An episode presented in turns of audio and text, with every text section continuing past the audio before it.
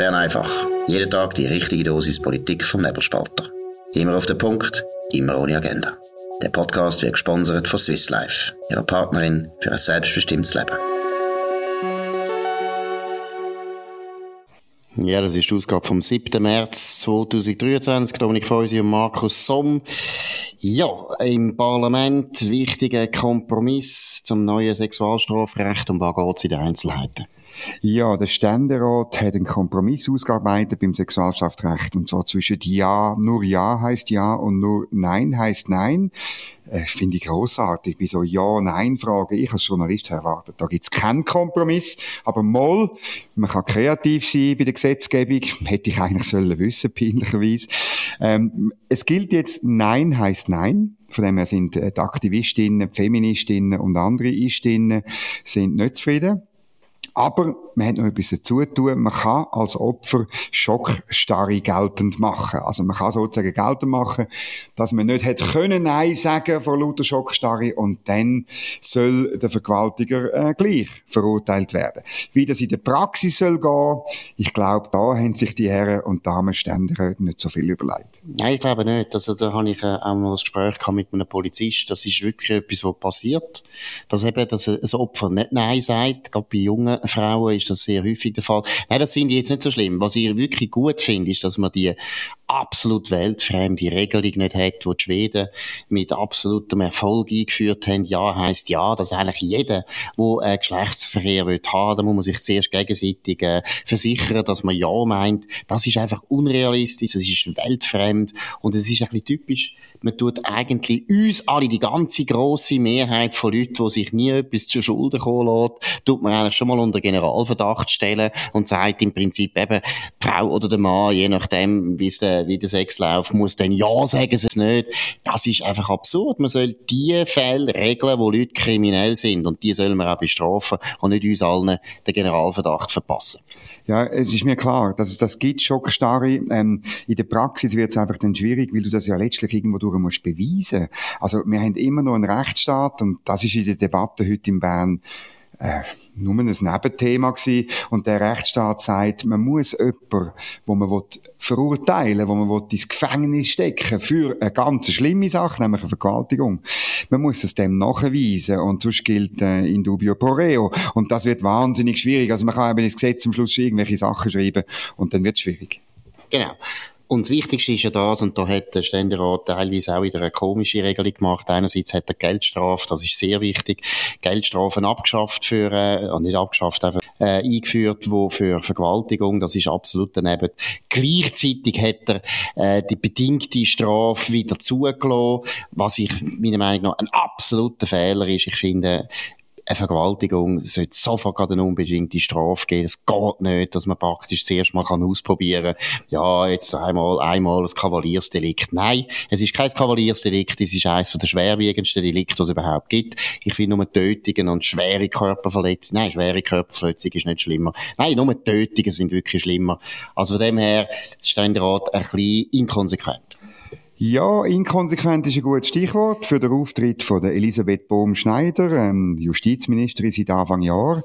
Ähm, sie hat äh, äh, ein lustiges Votum gehalten, wo äh, Lukas Joos, Autor beim Nebelspalter, aufgefallen ist. Sie hat nämlich behauptet, der Bundesrat sei immer der Meinung gewesen, man müsse äh, bei Vergewaltigung ähm, eine, äh, eine äh, Bestrafung haben von, von einem Jahr und, und sicher nicht mehr le Conseil fédéral est d'avis. Il a toujours été que la peine minimale devrait être une peine privative de liberté d'un an. Jetzt ist einfach blöd, wenn man geht die Botschaft schauen, zum gleichen Geschäft, das sie da vorgestellt hat, und eigentlich die Botschaft sollte sie gelesen haben, dort heisst es etwas ganz anderes, nämlich dort hat der Bundesrat ähm, äh, eine Erhöhung, ich zitiere, eine Erhöhung der derzeitigen Mindeststrafe von einem Jahr Freiheitsstrafe auf zwei Jahre vorgeschlagen. Also man muss sagen, von Madame Bohm-Schneider, uh, there is room for improvement. Absolut. Oder ihre Mitarbeiter äh, wissen noch nicht, wie man sie muss briefen und ich finde, für eine linke Frau ist das eigentlich sowieso jenseits, die sollte sagen, wir wollen fünf Jahre haben Mindeststrafe, deren Meinung wäre. Aber die Linke, das ist ein komisch. Sie reden sehr viel von Feminismus, die Linke. Aber wenn es dann darum geht, die schwersten Verbrechen gegen Frauen wirklich hart zu bestrafen, sind gerade die Linken die, die das nicht nötig finden. Sie sind für bedingte Strafen, sie sind für Geldstrafen, sie sind gegen Mindeststrafen. Äh, einfach, damit, man sich das merkt, der linke Feminismus hat wenig mit Frauen zu tun, sondern mehr mit der Macht von der SP, die da angestrebt werden soll. Gut, haben wir noch ein anderes Thema, ganz wichtig, Burka-Gesetz, das ist ein Erfolg. Da ist auch etwas äh, verhindert worden, was meiner Meinung nach auch wieder ganz falsch gewesen wäre. Um was geht's, Dominik? Ja, der Ständerat hat über ein Burka-Gesetz beraten, einen äh, Vorschlag, äh, noch von der Karin Keller-Sutter ausgearbeitet worden ist, äh, ähm, wo letztlich die Umsetzung von der Initiative ist, wo wir eigentlich schon lang, lang, lang angenommen haben. Und ähm, die Kommission, angetrieben von Links-Grün, äh, hat eigentlich probiert, das zu verhindern noch auf dem Gesetzesweg und sozusagen mit dem Argument, wo wir auch schon mal gehört haben, ja, das, um die, Umsetzung müssen die Kantone machen und nicht der Bund. Und meine, es ist richtig, dass so Sachen durchaus könnten auf kantonaler Ebene gemacht werden, aber es ist eine eidgenössische Volksinitiative gewesen. Der Entscheid in der Kommission ist knapp gewesen. Äh, man ist am Anfang für eintreten gewesen, aber am Schluss hat die Kommission ganz knapp mit 6 zu 4 Nein gesagt in der Gesamtabstimmung in der Kommission und das gilt dann als Nicht-Eintretensantrag an vorderster Front.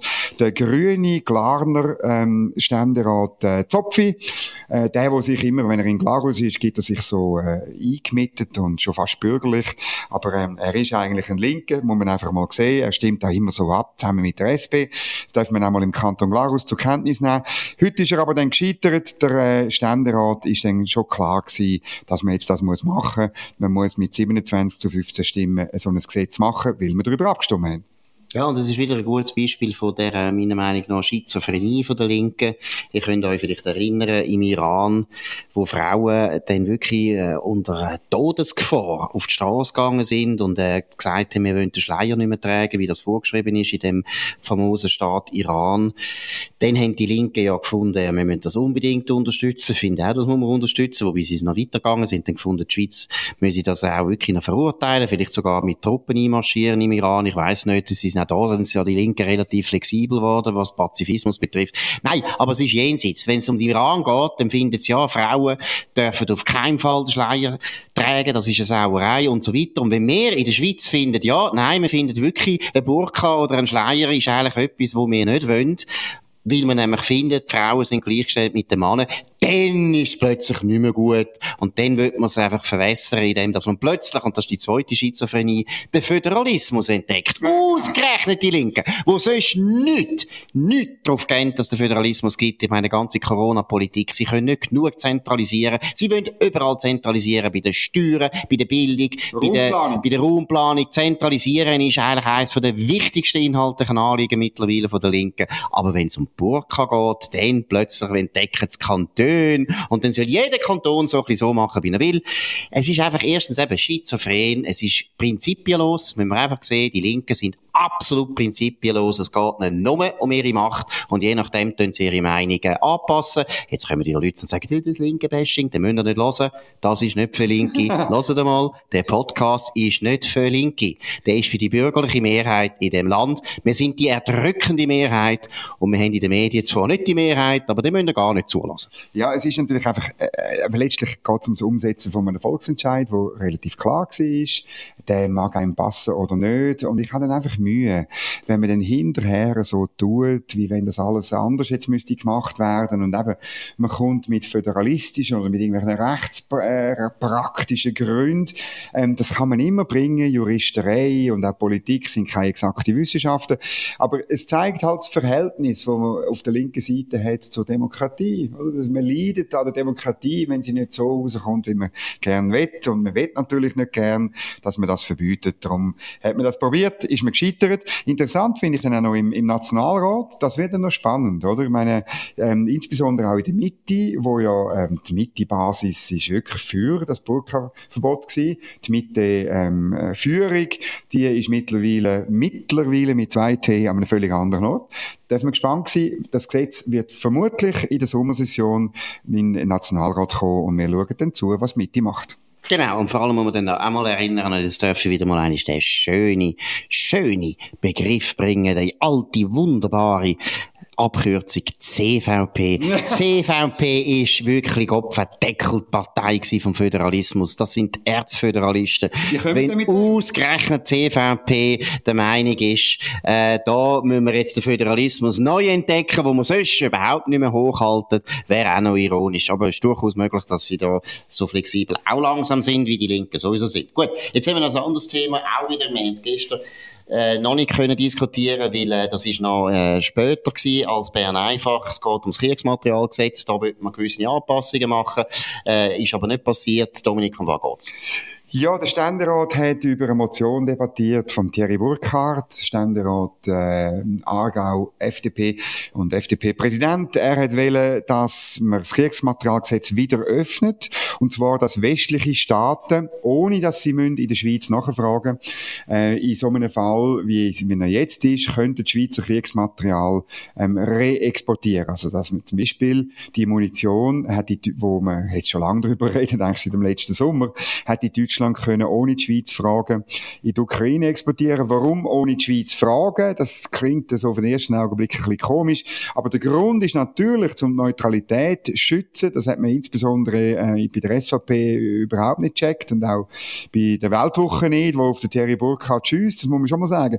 Wenn man nämlich, wenn man nämlich muss fragen, dann muss das der Bundesrat erlauben und dann darf er wegen der Neutralität, wegen der Neutralitätspolitik, um äh, klar zu sein, darf er eigentlich eigentlich nicht Ja sagen. Also dann, dann ist eben trotzdem wieder ein Verbot.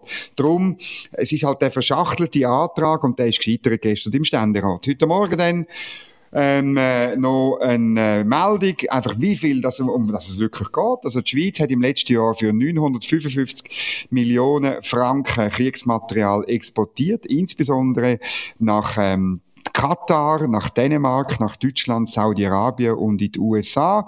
Und das ist so viel wie nie zuvor. Oh. Aber ähm, ja, ich meine, es ist auch klar, dass wenn ein Krieg in Europa herrscht, dass man mehr äh, äh, so Sachen herstellt und exportiert. Das ist eigentlich ist das ist das überhaupt nicht verwunderlich. Es ist und nur zum Zahl bringen, es ist rund ähm, 30 Prozent mehr als im letzten Jahr. Gut, das ist nicht viel, weil es ist auch auf einem relativ tiefen Niveau. Ja, ja. Unsere Rüstungsindustrie, wo, muss man auch sagen, historisch nie so gross war, aber sie ist früher noch mal besser und grösser.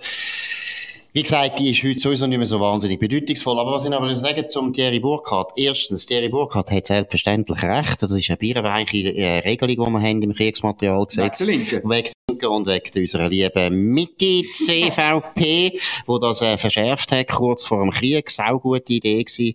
Und es ist, in der Sache hat der Thierry Burkhardt völlig recht, aber ich finde, der Zeitpunkt ist nicht günstig, der gibt ein ganz falsches Signal. Von dem her würde ich den Bürgerlichen eher empfehlen, tönt doch das Kriegsmaterialgesetz jetzt richtig voll revidieren. Es gibt nämlich ganz viele Sachen, die man muss ändern. Das ist ein Blödsinn. Gerade der Ukraine-Krieg zeigt ja, dass Waffen auch gut machen, oder? Man hat sich völlig auf das Narrativ eingeladen, das birrenweiche, weltfremde, infantile, dumme, saudumme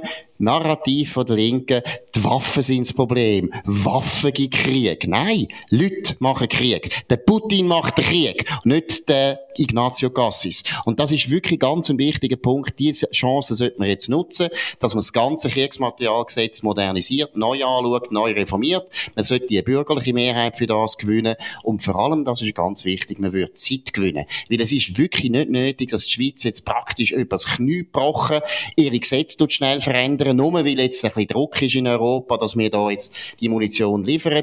Grundsätzlich finde ich, ja, liefern nur, aber das kann man jetzt nicht so schnell machen. Wir haben das Kriegsmaterial Materialgesetz, dann gibt es vielleicht sogar eine Volksabstimmung, das ist gut, dann geht es drei, vier Jahre. Das wäre richtig, das wäre auch intelligenter und wir sind immer noch ein Rechtsstaat. Wir müssen jetzt nicht so wahnsinnig schnell einfach unsere Gesetze über Bord werfen.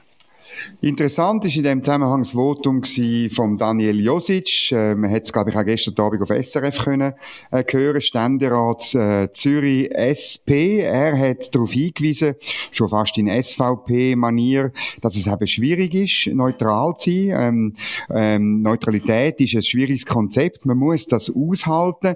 Ich werde ihn ganz kurz zitieren. Er hat eben gesagt, Neutralität, äh, die können wir, können wir nicht nur am 1. August abfeiern, sondern im Krieg ist sie entscheidend.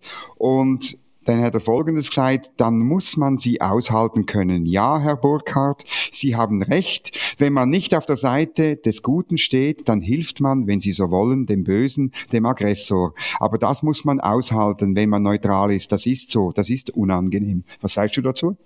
Ja, das stimmt, da hat er völlig recht. Gleichzeitig, wenn man es historisch anschaut, muss man eben immer unterscheiden. Die Schweiz hat zum Beispiel nie eine Gesinnungsneutralität äh, vertreten. Also es ist vollkommen richtig, wenn die Leute, die Bürger Partei nehmen gegen den Putin, für die Ukraine, dass sie auch helfen.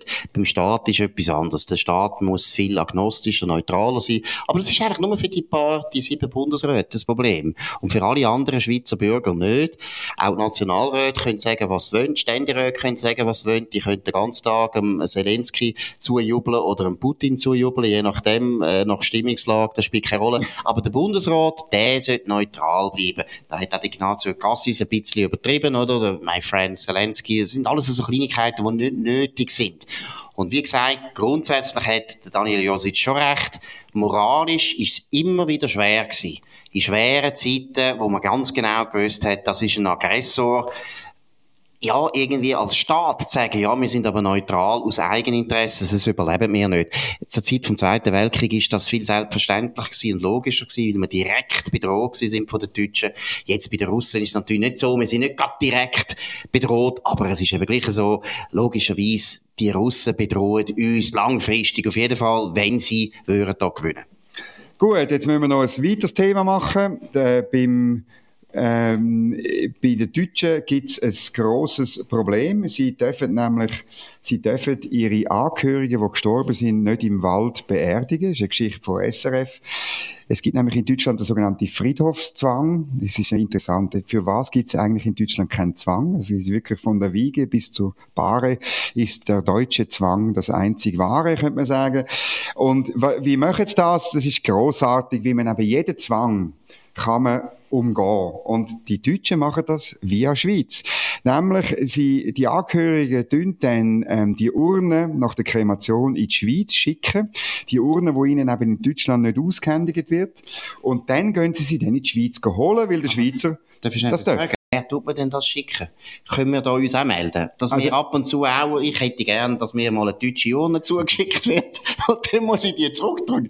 Aber wer schickt mir das? Nein, also natürlich an einen Bestatter, aber ich würde sagen, wir tun jetzt einfach, äh, lange ganz kleinen, äh, Handelsregister-Eintrag, das Nebelspalter AG auch neuerdings im, im Bestattungswesen ist.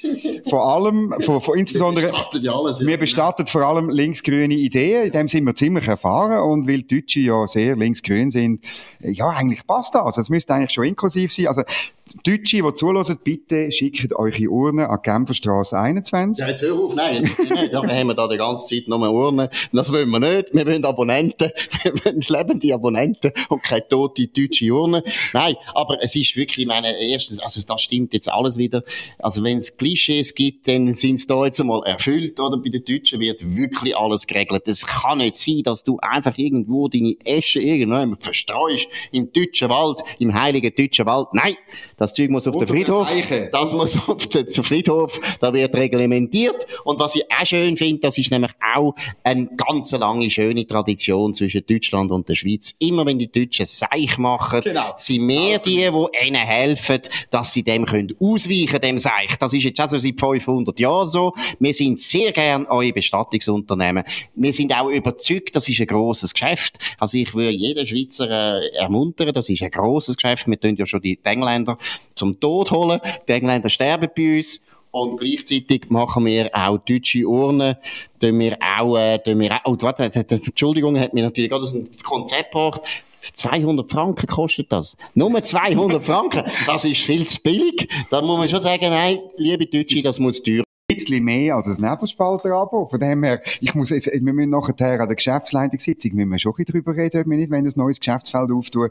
Pro Urne sagt da ein Bestatter, der Berto Biaggi, das ist ein hervorragender Bestatter von irgendwo, wo in dem Business tätig ist. Er sagt, die Dienstleistung kostet 200 Franken. Für das muss er eigentlich die Urne entgegennehmen. Und dann haben wir eine deutsche Aushändigung. Ich finde, das, das sieht man wieder, wie die Schweizer einfach aus dem Scheissdreck von der Deutschland ein gutes Geschäft machen. Das finde wir grossartig. Und in der Schweiz ist es eben so. Dem Staat ist eigentlich egal, was man mit der Urne macht. Du kannst die irgendwie im Keller aufbewahren, du kannst sie auch äh, in Kompost tun, du kannst sie in den Stuben ausstreuen und wo auch immer. Wir sind ein liberales Land, wir sind eine offene Gesellschaft. Höchstens das Einzige, was passieren kann, wenn irgendwelche Schwermetalle drin sind von der Hüftprothese, dann kommt sicher das Bundesamt für Umwelt und sagt, nein, nein, nein, nein. das Bundesamt für Umwelt ist natürlich nicht der Hochburg vom Liberalismus, ist auch eines von den Bundesämtern, die man kann abschaffen. Kein Problem. Nein, nein, aber jetzt einfach, du hast vollkommen recht. Es ist doch interessant, was für eine unterschiedliche Staatsauffassung da wieder am, am Friedhofsreglement sich exemplifizieren lässt. Das ist Bern einfach oder der Tod einfach gewesen. Friedhof Dominik Feuss, ja, Friedhof einfach. Wenn ihr nicht auf den Friedhof wollt in Deutschland, dann kommt doch zu uns sterben und wir verschicken euch in alle Welt. Wir verstreuen auch eure Jaschen, die ihr, die ihr wollt. Auf dem Matterhall haben wir auch noch Platz. Kein Problem. Gut, Bern einfach mit dem Dominik Feuss und dem Markus Somm. Ihr könnt uns abonnieren, nebelspalter.ch äh, oder äh, auf allen anderen Podcasts, äh, Providers, Spotify, Apple und so weiter. Am besten natürlich bei dem, wo ihr jetzt uns gefunden habt. Redet von uns, könnt uns weiterempfehlen, könnt uns hoch bewerten, das würde uns freuen. Wir hören uns wieder morgen zur gleichen Zeit auf dem gleichen Kanal und wir wünschen jetzt einen ganz schönen Abend. Das war Bern einfach, immer auf den Punkt, immer ohne Agenda. Gesponsert von Swiss Life, ihrer Partnerin für ein selbstbestimmtes Leben.